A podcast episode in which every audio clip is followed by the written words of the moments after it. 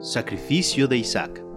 Isaac, el hijo en el cual debía ser bendecidos todos los pueblos, crecía bueno y era entrañablemente amado por su padre. Dios, para probar la fe y la obediencia de Abraham, un día lo llamó y le dijo, Toma a Isaac, el hijo que tanto amas, y ofrécemelo en sacrificio en el monte que yo te mostraré. El dolor que haya experimentado Abraham al recibir este doloroso mandato, no puede expresarse con palabras. Pobre padre, tener que dar muerte con su propia mano al hijo que amaba más que a sí mismo, y sin embargo obedeció.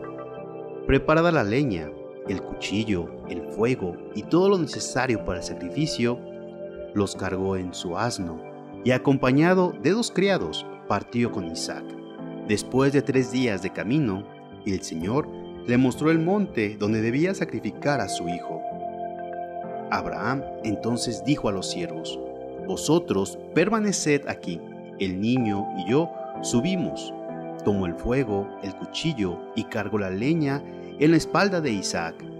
Por el camino, Isaac dijo a su padre, Padre mío, tenemos aquí el fuego y la leña, pero ¿dónde está la víctima para el sacrificio? Abraham no tuvo valor de decirle que la víctima debía ser precisamente él, y le respondió, Hijo mío, Dios proveerá. Llegados a la cima del monte, levantó un altar de piedras y encima de él puso la leña. Luego ató a su hijo, lo puso sobre el montón de leña, y tomando el cuchillo, levantó el brazo para asestar el golpe mortal.